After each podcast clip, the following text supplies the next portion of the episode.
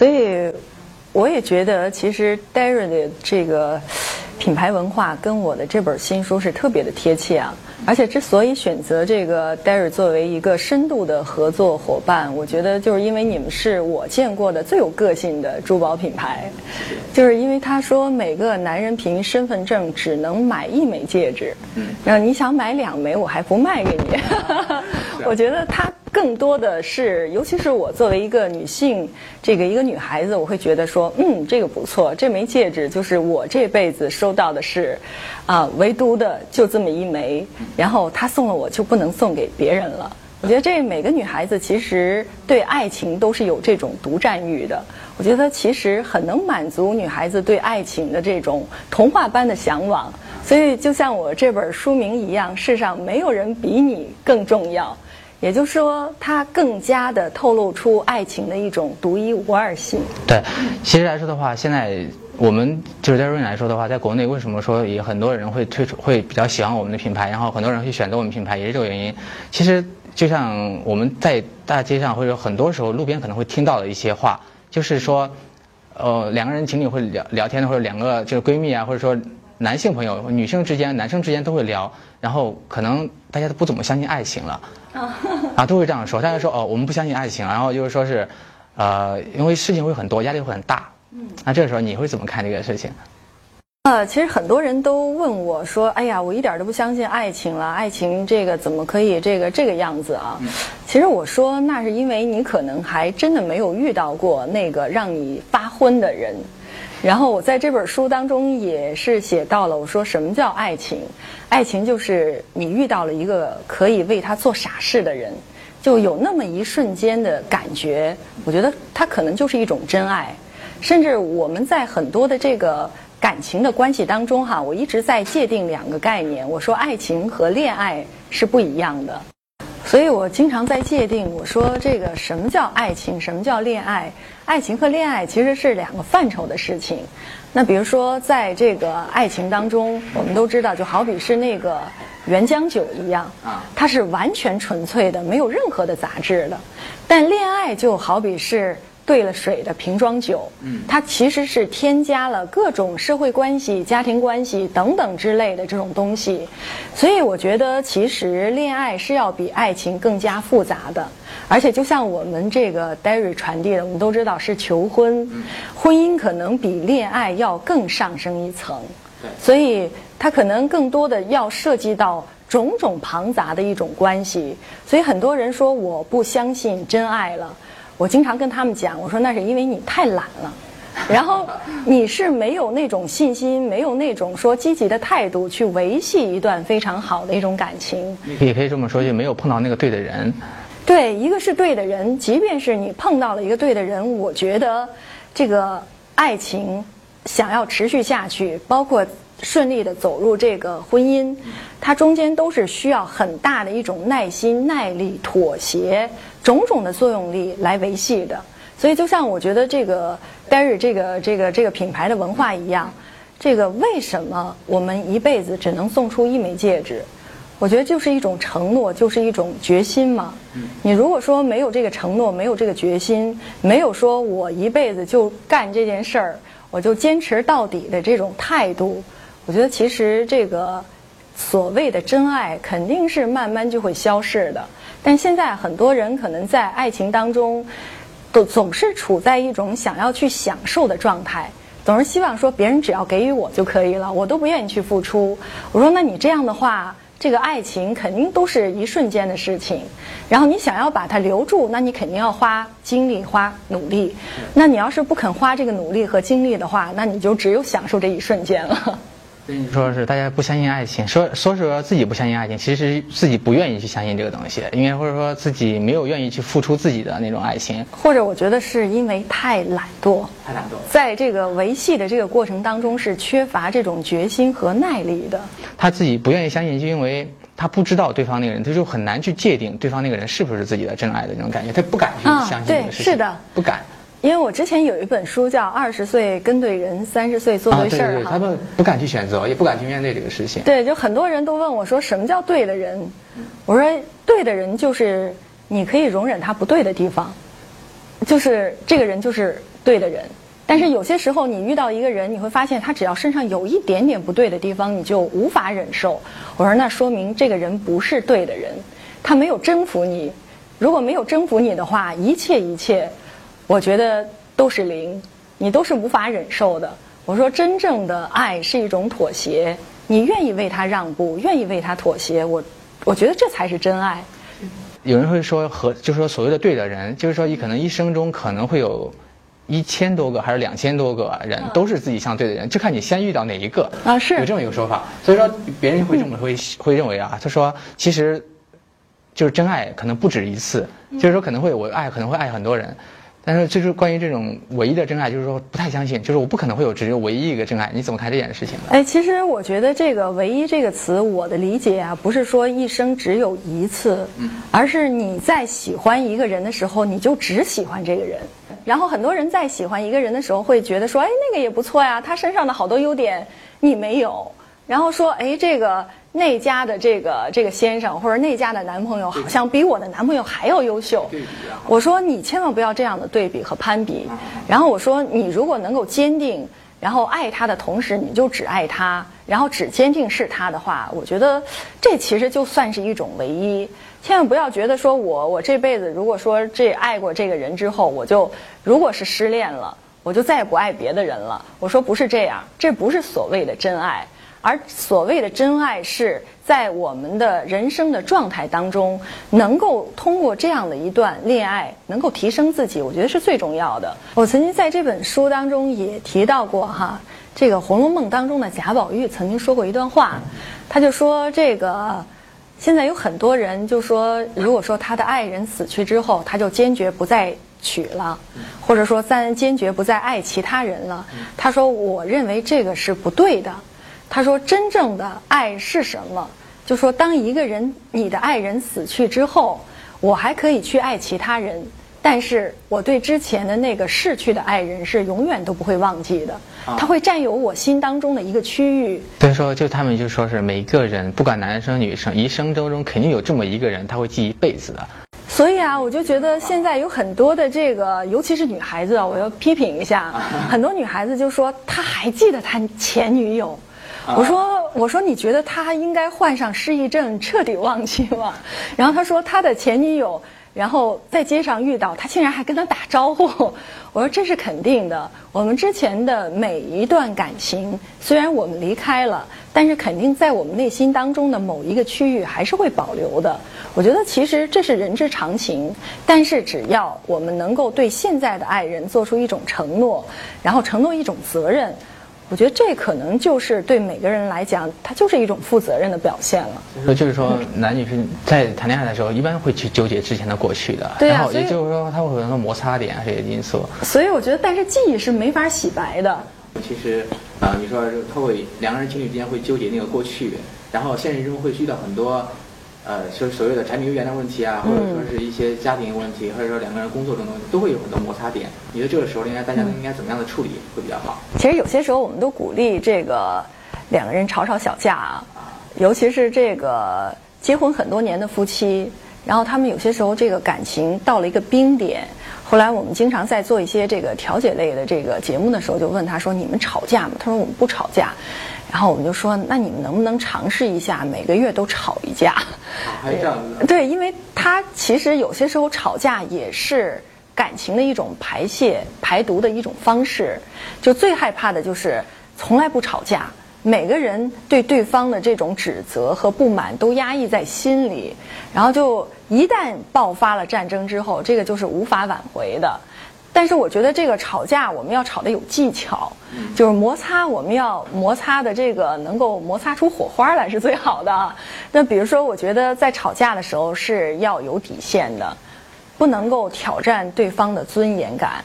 然后我觉得中国有一句特别伤男人的话，就是女人经常说：“你还不如隔壁家老王呢。” 然后这个男人也经常说：“那你还不如隔壁家老王他老婆呢。”这个其实这两句话都挺伤人的，就给对方一种贬低感。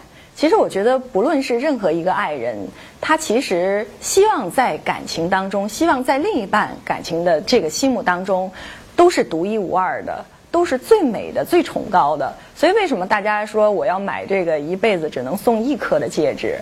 因为你就是独一无二的，你就没有人能够跟你比较。所以每个人其实，在内心当中，对于感情都是有这种独占的欲望。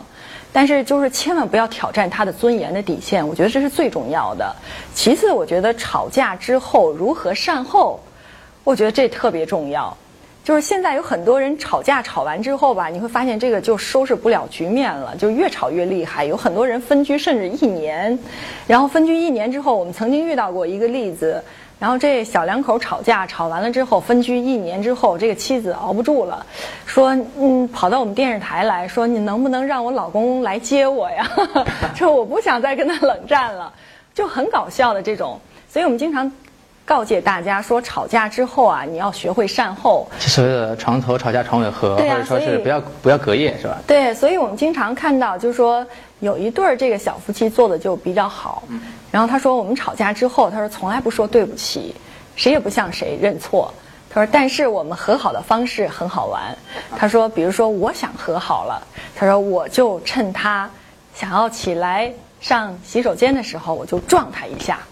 或者说我跑到他的那个沙发那儿去踢他一脚，他其实通过这种肢体的语言去表达说，我想跟你亲近一下，我想在身体上愿意跟你接触，其实更多的表达出来我在感情上已经不想再跟你疏远了。我觉得这也是一种很好的方式。但是现在有很多的这个。我们的这个爱人之间，你会发现吵完架之后，很多人都在纠结说谁先说对不起。我说这个两个那么亲密的人之间，还要整天说对不起，这个事儿，我觉得说太教条、太古板了。关键是我们要学会让我们的生活当中添加一些有乐趣、有情趣的事情，而这种情趣和乐趣就不简单的只是对不起。就包括您刚才说的这个啊，床头吵架床尾和。然后我说这个好简单，你晚上睡觉的时候给对方从背后一个拥抱。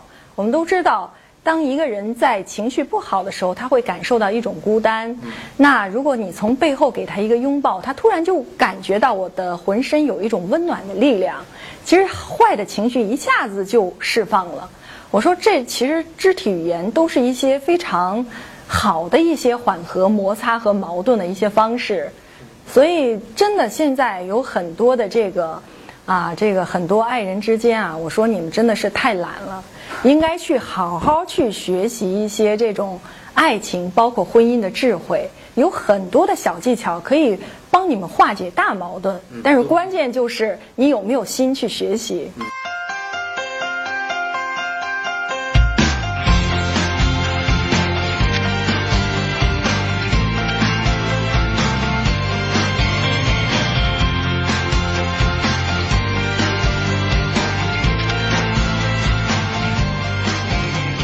从我们的这个心理角度来看，女人是特别需要仪式感的。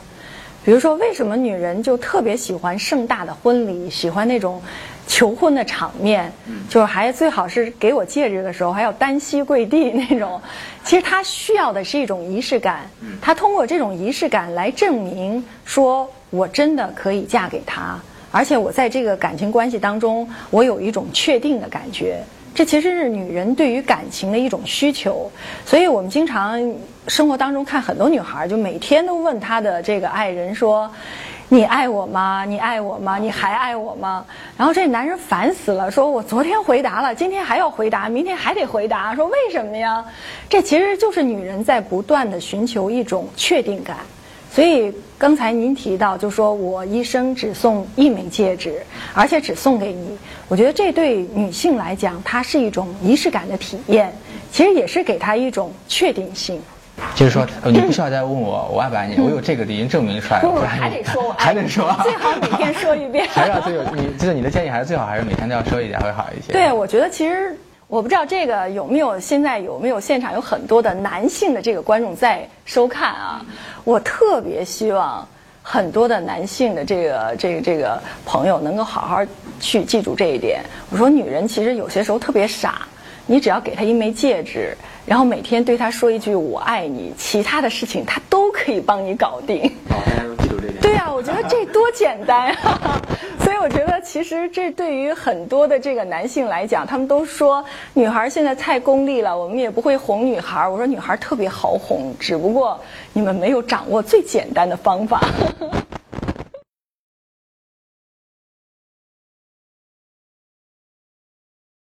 我觉得，只要是爱情，一定是浪漫的。浪漫。然后，尤其是我对你承诺，永远一生只有一次。我觉得这肯定是一种对于每个人来讲，它是一种最极致的浪漫。就像我们看到的这个啊，宝黛的爱情一样。然后，这永远都是我生命当中最华美的一章。这肯定其实就是我们每一个这个求婚的钻戒，尤其是这个 Dairy 这个品牌，它所透露出来我最直观的感受。然后同时，我觉得它还带带有一种勇气的感觉，因为不是说所有的男人都敢下这个决心，尤其是现在我们都知道，在现在这个很飘摇的社会里。感情很多人都说越来越没有信心了，我觉得能够有这样的一种啊这个决心，我这一辈子只送出这样的一枚戒指，其实对人来讲，我觉得是需要勇气的，尤其是在我们现在这个时代，所以我觉得勇气的背后，它其实也是一种责任感。知道，就是说是我们刚开始会认为是女孩子会想要这个戒指的更多一些，嗯，但是就像你刚才说的，其实。选择我们戒指的男生都要很有勇气的，地方他其实要很有勇气，因为也不太敢把这个这么唯一性的东西就这么就随便的送出去，或者认为这个女孩子她真的是如果说愿意送的话，她肯定是下定很大决心的。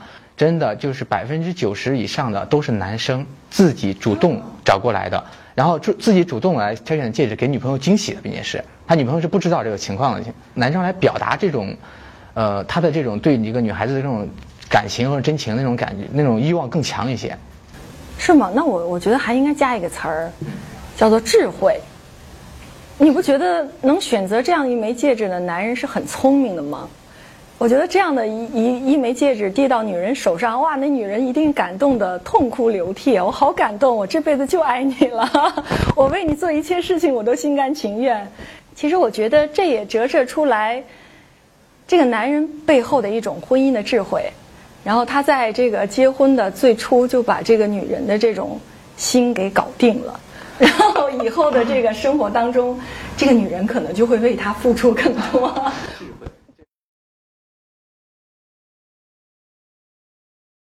戴瑞的那个每个男孩子，他选择我们戒指的时候，真的是花了很多心思来去，就是说你们看到了，就是说你女孩子收到这枚戒指的时候，她会觉得啊，这枚戒指的意义真的很好，然后是代表着男生的一份真爱的这份，然后并且还说只能买一个，每个人都肯定会他们会很开心，但是他其实不知道那个他这个男生选择这个戒指的时候，特别是买这个戒指的时候，其实花了很多的心思在里面的。男生在聊天，他跟我们聊天说说。净聊着说，我先快，我先下了，女朋友回来了，然后啪赶紧关掉了，然后，然后，然后还偷偷的就自己下岗，其实很难的。他们做这件事情真的花了很多精力，而送出去的时候，女生可能有感受到啊，这是一生唯一的真爱，又又挺感动的，但是他，他不能感受到最。最最的感受到最多的，其实男生在这背后其实付出了更多的东西。他其实他其实女生感到只是感受到一部分。我觉得其实像刚才说到的几个词啊，浪漫啊、勇气啊、责任啊、智慧啊，然后我觉得可能还应该加一个词叫体贴吧。因为如果说不是一个特别体贴、心思特别细致的男人的话，应该做不到这一点。而且我们都知道，女孩子买戒指不光是要又要量尺寸，然后你要你要考虑她喜欢的款式是什么样子，然后等等，你还要给她惊喜。我觉得这是一个很庞大的这么一个一个步骤的。所以，一个男人如果说不是很细心、很体贴的话，我觉得这些资料都偷不出来的。他很花心思去做。我们的每个男孩子，他说是起码说是他要知道手寸这个事儿，然后他必须要至少要，呃，知道女朋友的手的照片给我们，我们可以帮他估，我们可以帮他估手寸。但是他找女孩子手部照片来说的话，他会要很花心思去找，找他之前的照片，或者说有些人就直接说你给我两天时间，我来给你偷偷拍出来，他就特意的去给你。特意去拍女孩子的手的照片给我们，然后还有并且还说这个事还要不让她知道你拍来干嘛的。还有就是你说那个要给她女孩子惊喜，这个偷偷这个过程，其实其实说是私底下这个过程很难的。嗯，因为女孩子很敏感的，其实做点什么小动作她都能知道什么意思。然后还有就是说是她买这个东西的时候来说的话，那个喜欢不喜欢这个事儿，其实最难的了，因为她要很留意这个女孩子真正喜欢什么样的款式啊，他还有这种适合不适合他。我们会帮他给他一些建议，但是最重要还是他自己很用心的去去挑。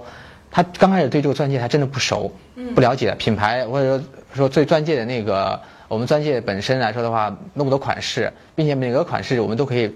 搭配不同钻石的，对，钻石的级别很多很专业的东西的。对我我我知道有一个男孩子，他为了买一个就是说未婚妻喜欢的戒指，他又不知道买什么样的，他就偷偷去拍他未婚妻的所有的衣服，然后就估量一下，说你说我的这个未婚妻会喜欢什么样的款式？然后拍拿衣服，然后拿款式，然后拿女朋友的照片给我们，然后让他去看。然后，哎，你觉得他应该会适合什么样子的？还要把告诉他他性格，他喜欢干嘛，他想都会把他说。其实真的很花很多心思去做的，这是。是，我觉得这就是一种特别细心、特别体贴的这种好男人的形象吧。虽然我们现在都会说啊，这个男人不坏，女人不爱，但其实我在想，什么叫坏男人？坏男人肯定不是说那种不负责任的男人，而是女人会觉得所谓的坏就是一种变化性，就时刻会让我有惊喜。我跟他在一起，生活是不会枯燥的。我觉得这可能就是现在大家女人对于坏男人的这个坏，当然是加引号的一种评判的机制。所以你刚才提到这个。但是他肯定是要给你惊喜的，对。然后他如果没有惊喜的话，我觉得这个钻戒它就失去了它的意义了。